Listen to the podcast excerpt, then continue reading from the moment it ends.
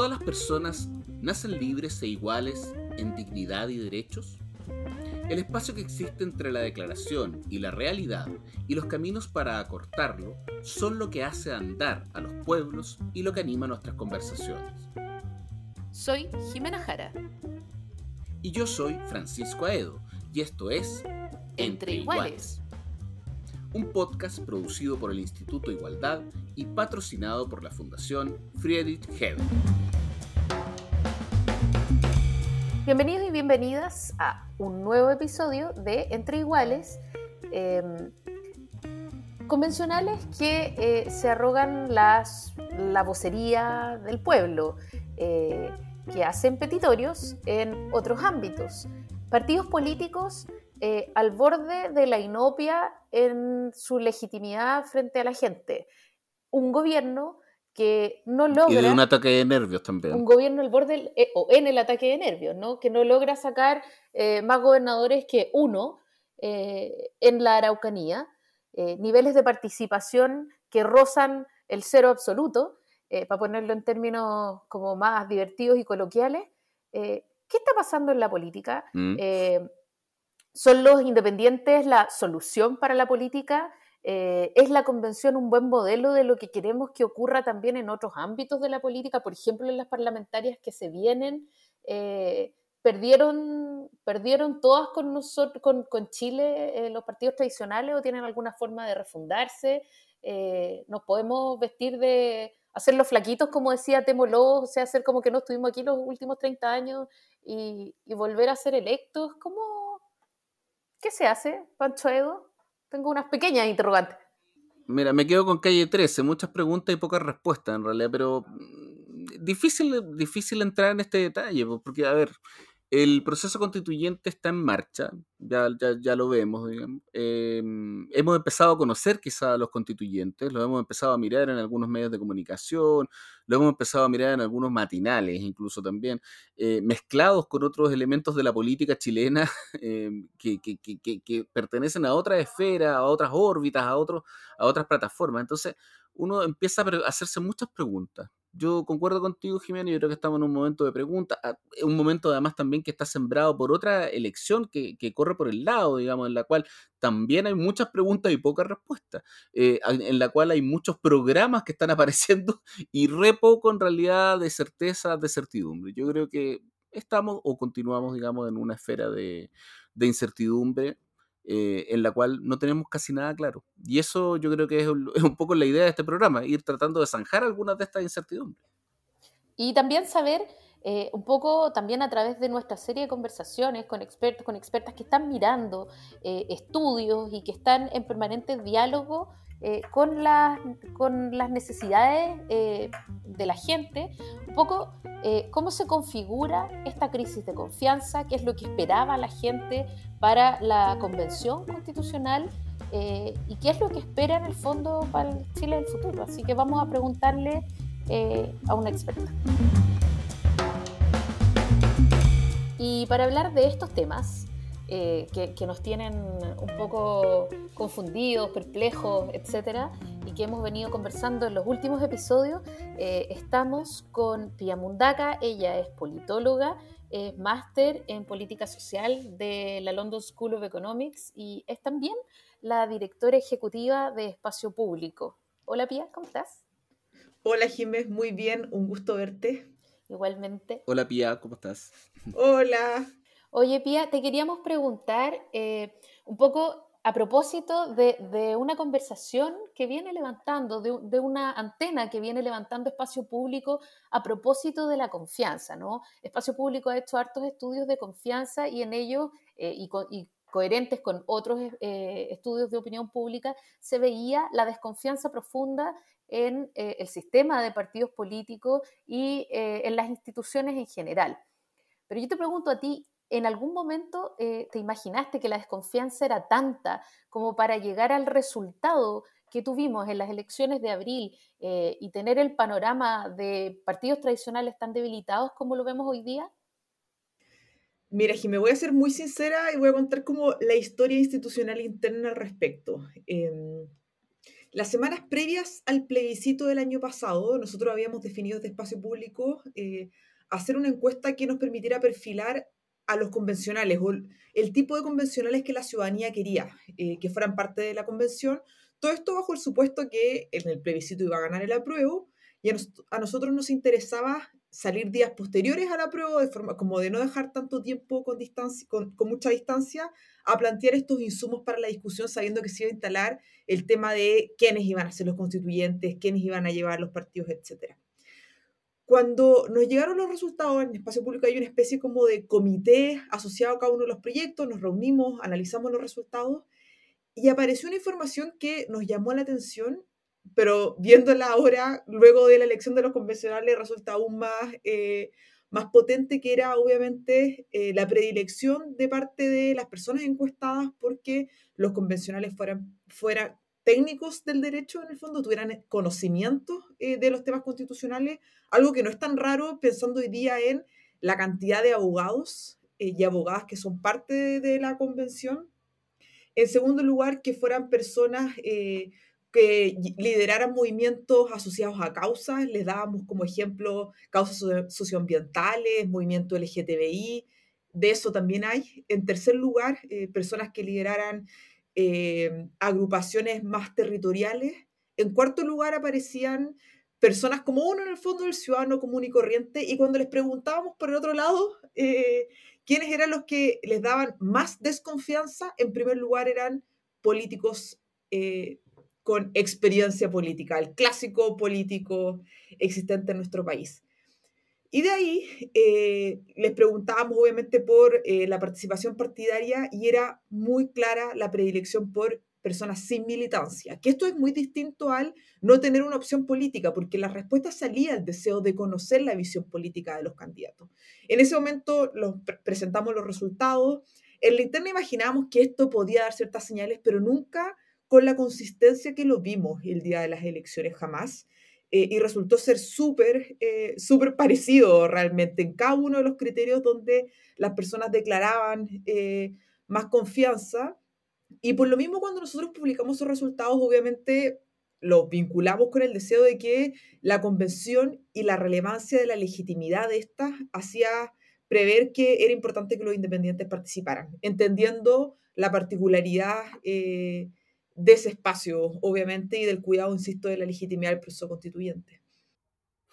A tu juicio, Pia, ese, ese estudio, digamos, que ustedes hicieron y que coincidió tan bien, digamos, en el fondo, ¿de qué manera, cuál es el, siguiente paso tomando en cuenta precisamente uno de los aspectos que nosotros lo hemos tocado en otros episodios, que hay una especie de sumatoria o hay una especie también de aparición de este fenómeno de personajes que están asociados a causas, personajes que están asociados también muy eh, específicamente al territorio, a un territorio específico en muchas ocasiones, a una causa dentro de un territorio. Eso, visto con los ojos quizás de atrás, de antes del, del plebiscito, por decirlo de alguna manera, podría ser pensado como extraño para un proceso constituyente en el cual tú vas a establecer de alguna manera una carta fundamental para los siguientes 30, 40, 50 años. Eh, ¿Cómo se produce o, qué es lo que hay que pensar, digamos, ahora para provocar un ajuste de esto que podría ser visto con ojos anteriores, insisto, como una especie de desbarajuste? O sea, ¿de qué manera esta multiplicidad de personajes asociados a territorios y a causas en territorios podrían llegar a convocar o a establecer una constitución para todos, incluido para todo el territorio, por ejemplo, chileno. Sí, es que yo creo que ese es el principal desafío, cómo establecer un marco institucional eh, que represente a todos quienes habitan en este país, eh, que eso es lo que necesitamos finalmente de la constitución. Antes de ir directamente a, tu pregunta, eh, solo destacar algo que me llamó mucho la atención cuando nosotros analizamos estos resultados, que yo creo que lo dijo Constanza Mitchelson en el directorio interno, que cuando uno lo revisaba es prácticamente una moralización de la política, eh, porque las personas encuestadas prefieren ciertas aptitudes de los convencionales o en general quizás de sus representantes más que ideas, y eso es muy desafiante y es muy complejo para el sistema político, porque al final del día no, no, quiero hacer un juicio de los convencionales electos, pero imagino que nadie va a ser un santo porque ninguno de, nosotros lo es, la verdad. Eh, y, es, y, poner tantos esfuerzos en las características personales de cada uno, eh, creo que no lo quiero poner en lógicas de problema, pero evidencia un desafío del sistema político y obviamente de la representación. Y esto lo vinculo con lo que tú me señalabas, eh, porque claro, aparecen muchas candidaturas electas que representan causas. Eh, yo creo que el componente socioambiental es muy potente eh, en, los candidatos, en, los convencionales electos.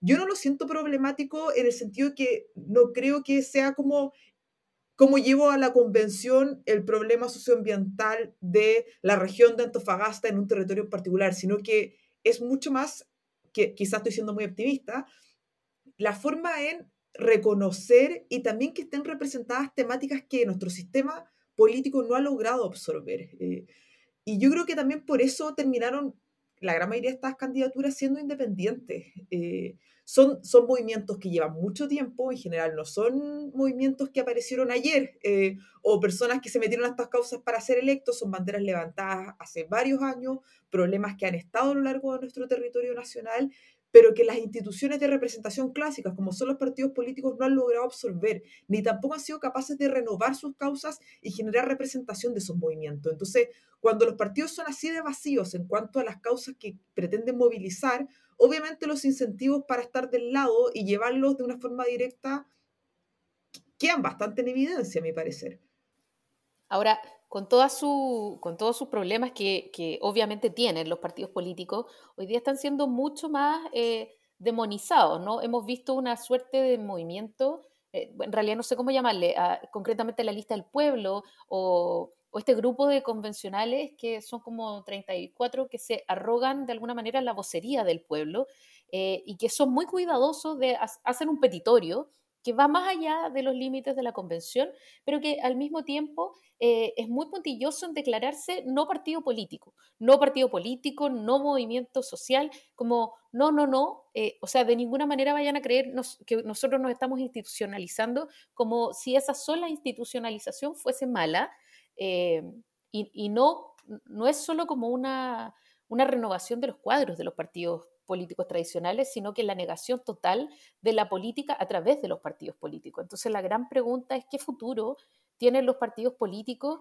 eh, para rearmarse de cara a una ciudadanía que los rechaza tan fuertemente eh, y, cómo reentrar en una conversación a partir de la confianza. O sea, en ese sentido la convención puede ser una oportunidad, en el sentido de que igual están representados los partidos tradicionales, eh, pero, pero hay muchas, muchas preguntas respecto de cómo sigue el rol de los partidos políticos, cómo se reformula de cara a una ciudadanía que, que desconfía de la representación eh, cada vez más. O sea, de hecho, la, lista del pueblo habla de unas especies como de cabildos ciudadanos eh, que van a ser vinculantes, es decir, ahí hay toda una orgánica que está un poco en veremos, pero que, pero que casi eh, es lo más cercano que logran eh, de, la democracia directa, ¿no? Como que ellos son mandatados directamente por, su, por sus pueblos. Entonces, ¿cuáles son los desafíos, cuáles son las enseñanzas también que a lo mejor podemos asumir quienes somos parte de los partidos tradicionales y, hay futuro para la política tradicional o, tiene que cambiar completamente? Está muy interesante tu pregunta. Voy a intentar abarcar, eh, hacerme cargo de todos los señalados. Eh, primero, eh, creo que una convención paritaria con representación de los pueblos originarios, 100% electa, debe ser de las cosas más importantes de nuestra historia independiente. y, parece obvio, pero me gustaría destacarlo porque creo que así de potente, la potencia que tiene y, lo incomparable que resulta en nuestra historia, tiene que graficarse en el esfuerzo por cuidarla y asegurar el éxito de este proceso. Eh, y a veces siento que, perdemos la noción de, la, de lo que nos estamos jugando. Eh, sí, es cambiar la constitución de Pinochet, pero es cambiarla en un formato que jamás hubiésemos imaginado. Entonces, cuando uno da por hecho eso, eh, creo que pierde las proporciones de el proceso que, estamos llevando a cabo y la importancia de que salga bien, de cuidarlo, de que no hayan actores que se quieran bajar de la mesa, que todos estén adentro de esta discusión.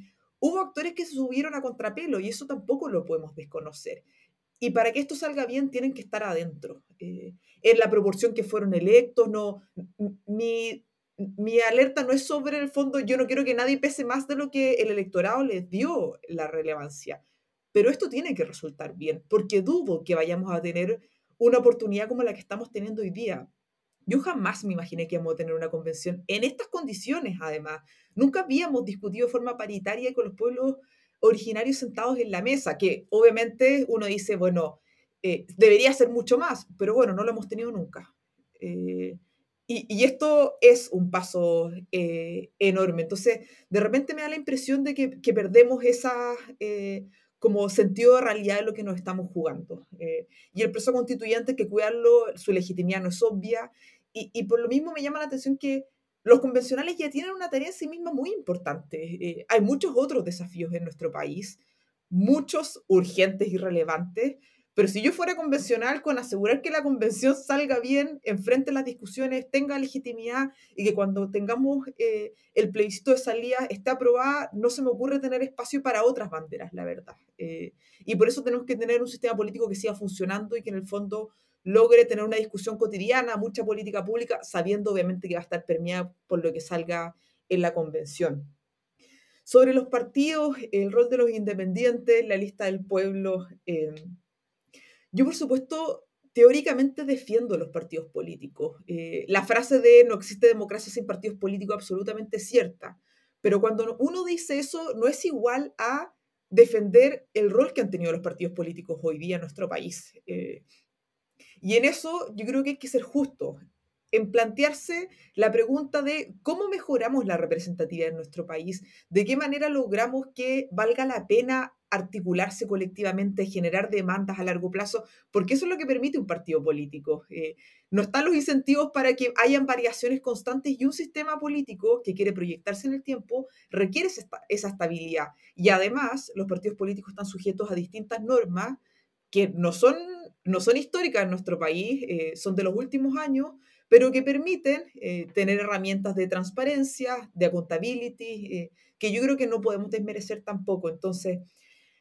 entendiendo la importancia de la democracia representativa, de articular demandas colectivas de largo plazo, también tenemos que pensar cómo mejoramos la representación hoy y cómo aseguramos mínimos de institucionalidad para que esto no sean banderas personales, porque porque así como hablábamos al principio, las personas van a errar y yo no puedo votar por un muy buen ser humano. Eh, mañana se va a equivocar, otro día puede ser distinto, eh, y la política trasciende a la individualidad. Eh, lamentablemente, hoy día eso se ha ido diluyendo, pero yo creo que defenderlo no puede ser solo defender la bandera teórica, sino que estar abierto a discutir cómo lo podemos hacer distinto reconociendo los déficits que hoy día tenemos. Sí, Pia, ¿sabes qué es lo que me pasa a mí? Yo estando totalmente de acuerdo contigo en el tema de, a mí sería lo que me ha llamado la atención, digamos, que este proceso constituyente, así como se ha planteado, o sea, el hecho de que sea paritario y el hecho de la inclusión de pueblos indígenas, es un tema que ni siquiera es tan importante acá en Chile, sino como en el mundo. o sea, en el mundo están mirando, y, me consta, porque lo hemos conversado incluso en algún momento con, con Daniel Generality, por ejemplo, sin ir más, más allá, pero con muchas personas respecto a la importancia del, proceso. Ahora, independiente de eso, yo lo que te quería preguntar es porque, ¿por qué te hablaba de los otros ojos? Porque yo siento que está existiendo una especie de competencia de legitimidades, por llamarlo de una manera. En el sentido de que, claro, hay gente que todavía no, no ha tomado el peso de lo que tú has mencionado respecto al proceso constituyente y continúa mirando toda la estructura que ha surgido en torno a este proceso constituyente, como ha sido la Convención Constitucional, con ojos que a mí me parece que son de repente más, a la antigua, más en el, en, el, concepto del sistema de partidos, sin entender a este mundo independiente que ha surgido, sin entender por qué, por ejemplo, ya no están acoplados como en bancadas. Eh, y también, de alguna manera, eh, yo he escuchado, me he tocado escuchar en estas últimas semanas, por ejemplo, el decir, oye, pero ¿por qué estos personajes, A, B, C, se arrogan, digamos, la, posición de, participar en política, de participar en otros ámbitos, si para lo que fueron escogidos fue para el proceso constituyente? Entonces, a eso me refiero con una especie de competencia, de alguna manera, de legitimidades que se está dando en el diálogo, ¿ah? por el momento a nivel de conversaciones, pero que podría trascender y que podría de repente eh, llevar a un conflicto de alguna manera entre lo que son las competencias para las cuales fueron eh, escogidos estos personajes tan importantes que son los de la Convención Constitucional y su eh, opinión o participación en otros ámbitos de la política que son que corren por otro carril y que tienen que ver con una cierta periodicidad, con ciertas instituciones que ya están establecidas desde hace años. A eso me refiero. ¿No, no, no, sientes que está provocándose un poco eso? Es que yo creo que el problema es que estamos en un momento de crisis institucional bien profunda y de, de legitimidad de todos los actores, que quien siente que lo está logrando intenta dar la pelea eh, con todos los medios posibles, eh, sin pensar en eh, el escenario completo, sin pensar en la proyección, sin pensar en cuidar los distintos procesos. Eh, yo creo que algo de eso hay. Eh, nosotros ya somos legítimos, logramos posicionarnos, vamos a seguir pase lo que pase. yo creo que esos proyectos y esas actitudes están destinadas a fracasar. pueden tener buenos resultados en el corto plazo, pero no son sostenibles en el tiempo, la verdad. Y, y también o sea, ellos tienen los incentivos por otro lado de la ciudadanía que desconfía. Eh, mm. Yo les comentaba al principio una encuesta que hicimos eh, días previos al, plebiscito y que la publicamos días después eh, sobre el perfil de los constituyentes y de ahí en espacio público sacamos un proyecto que es para ir haciendo seguimiento al proceso constituyente, la verdad, que tiene focus, encuestas, entrevistas a líderes de opinión, etcétera. Y nuestro objetivo es ir viendo las diferencias que puede haber entre la discusión pública y lo que la ciudadanía va viendo, para levantar las alertas en los momentos correspondientes. Dentro de los focus había frases muy potentes eh, que eran muy consistentes con el resultado de la encuesta, que es el rechazo a los mismos de siempre. Eh, el histórico hoy día juega con mucha desventaja. Eh, había una frase de un focus group que era una persona entre 25 y 45 años que decía, ¿Por qué después de todo lo que tuvimos que pasar para llegar a este punto, tienen que volver a ser ellos? Eh, porque en el fondo, yo creo, cuando yo leía esa, ese relato, está súper asociado a los que sufrimos en este camino para llegar a esto somos nosotros, no ustedes. Eh, ¿Y por qué ustedes van a llegar a liderar algo que es el resultado de nuestro sacrificio? Eh, y eso es muy potente, muy, muy potente, muy complejo de procesar también. No estoy, o sea, pero tiene harto contenido eh, y yo creo que no es un sentimiento tan aislado.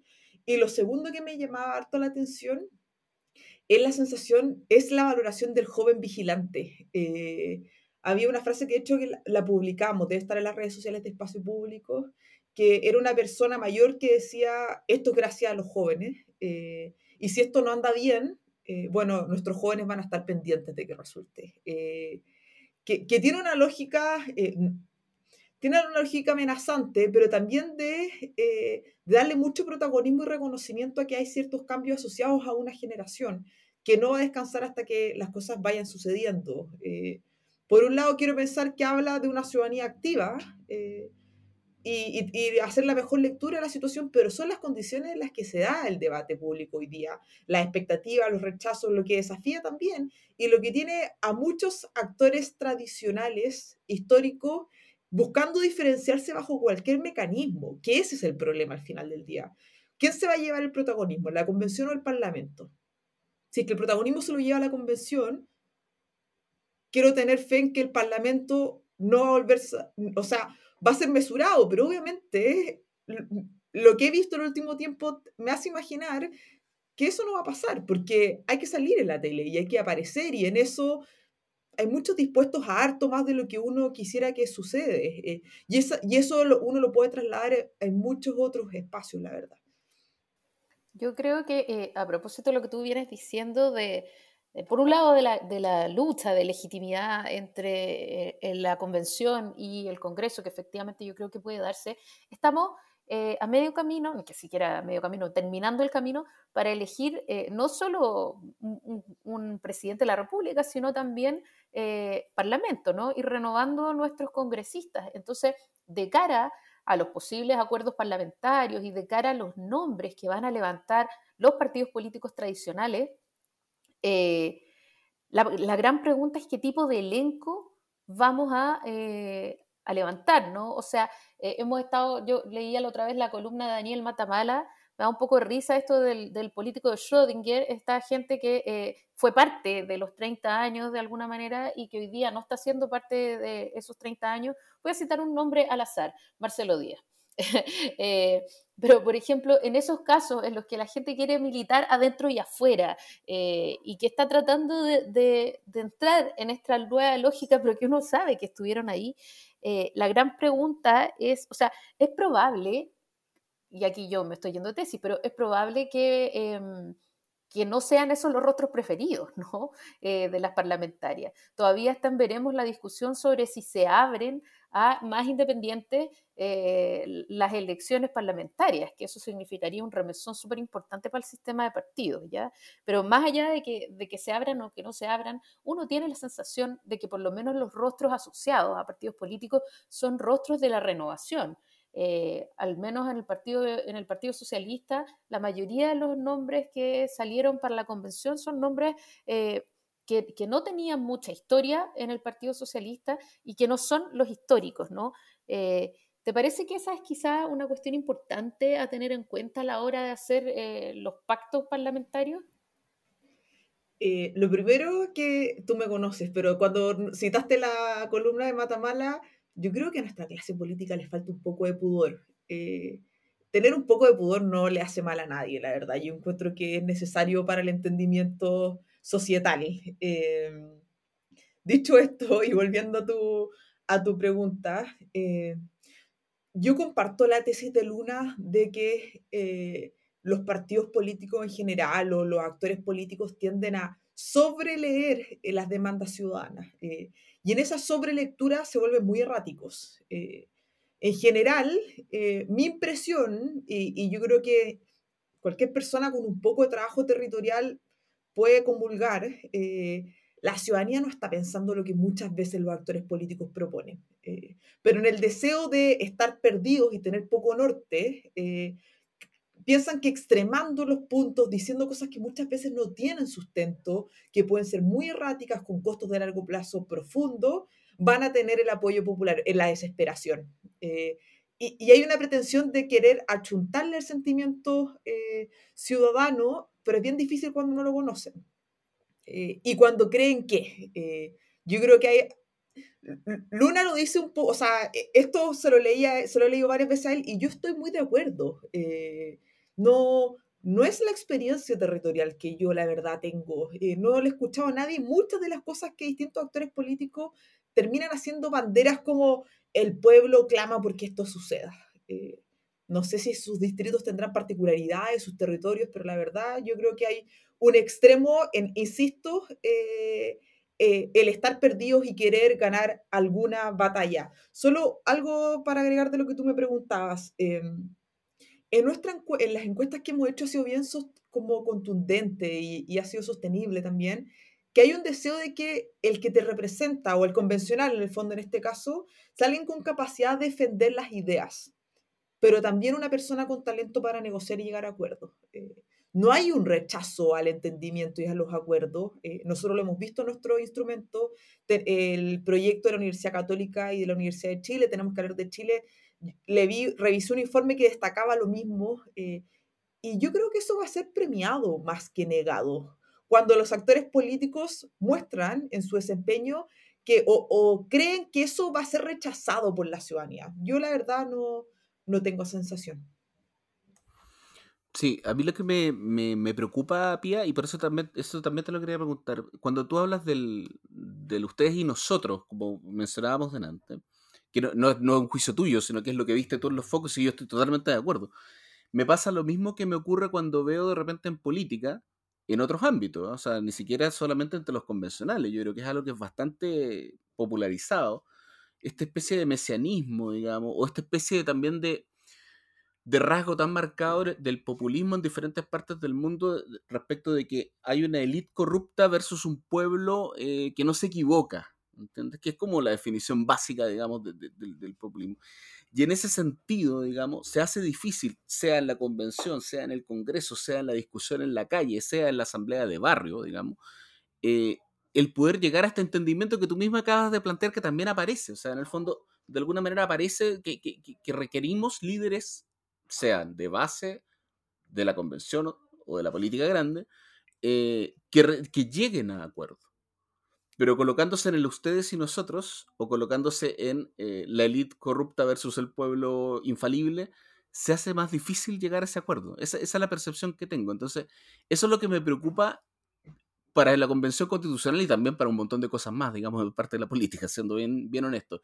Te quería preguntar si es que compartes de alguna manera esa preocupación. Sí, la comparto absolutamente. Eh, que yo creo que se vincula a lo que les comentaba al principio, como este deseo como de, de ser representado, como de moralización de la política, de buscar eh, calificativos súper personales, eh, más que es más ideológico, que, que así había sido históricamente la representación y es la noción que, que uno en el fondo son como las coordenadas en las que uno se ha movido al respecto. Eh, pero yo ahí creo, la verdad, que, que hay un rechazo que está más vinculado al, al factor histórico, al actor clásico. Eh, porque al final, claro, hoy día los convencionales son actores políticos y van a tener una discusión política y me gustaría que se reconozcan como actores políticos, eh, al margen de su partidismo o independencia. Eh, esto es una, o sea, no, me, no encuentro que, para mí no hay nada más político que una discusión sobre la convención, o sea, sobre la constitución de nuestro país. Que un alcalde se desmarque un poco me genera ruido, pero claro, son políticas más territoriales, algo distinto. Pero esto es muy identitario. Y, y ahí yo quiero, si pudiera pedirle a los convencionales, le pediría en el fondo que el desafío de nuestro sistema político, de su representación eh, y de cómo se va a llevar a cabo en el futuro, no es solo tarea de los partidos políticos y los convencionales que militan en un partido. Ahí se juega nuestra democracia quiero creer que todos los convencionales tienen, son conscientes de la importancia de esa discusión, de asegurar legitimidad, de cómo renovarlo. No es como yo soy independiente y a mí ese problema no me importa mucho. Eh, y, porque, o sea, si es que eso está pasando, vamos a tener muchos problemas eh, en nuestro país. Eh, y algunos insumos de, de, algunas frases que estuve mirando de los focus que nosotros sacamos. Una persona nos dijo en, los focus, que fueron un montón, de cómo seleccionó, cómo, cómo hizo la revisión de los candidatos, era los que yo conocía, los tiré para un lado. Los que yo no conocía, los investigué. wow. Que eso es súper potente también. Eh, porque en el fondo es que, que esto no se repitan, eh, que entre un aire nuevo. Eh, y ahí hay un desafío también para los actores más clásicos, porque tienen que perder protagonismo, porque tienen que asegurar que discutan otros, que haya una renovación de rostros, no porque ellos son más puros, sino porque hay algunos que ya es mejor que no estén, o que usen otros lugares. Yo no quiero jubilar a nadie, esto no es un tema etario, no, no, es, no es jóvenes versus, versus viejos es de el, protagonismo. Dime. Ayer hablábamos de eso, porque precisamente en el caso de un, de un, convencional que salió sobre 70 años, pero era rostro nuevo. O sea, no había participado en la política, lo que dices tú. O sea, en el fondo no tenía una participación militante, digamos, por años en, en, esta estructura, pero era un rostro nuevo para esta representación.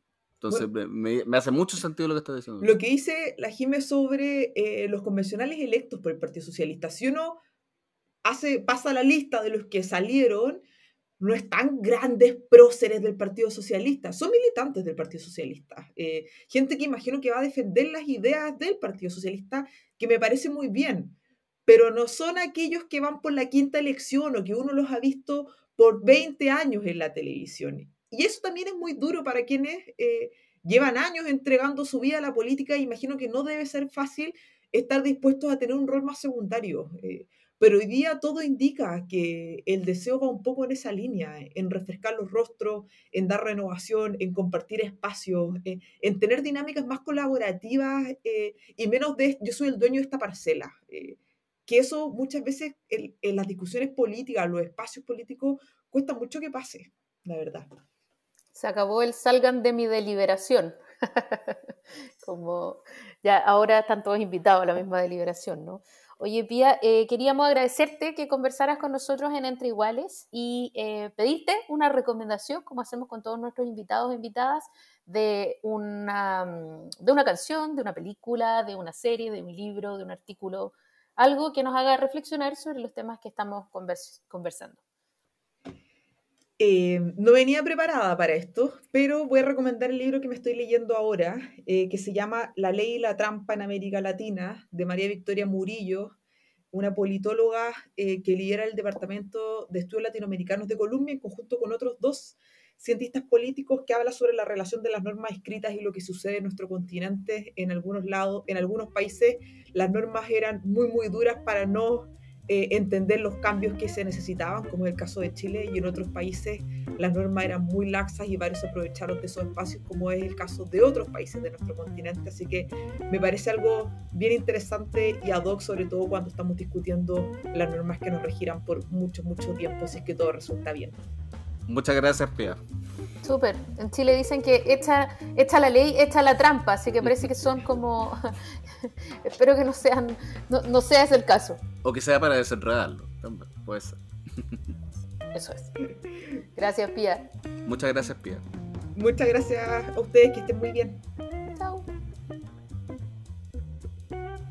Las opiniones vertidas en este podcast solo representan a las personas que las emiten y no necesariamente a la Fundación Friedrich Heber ni al Instituto Igualdad.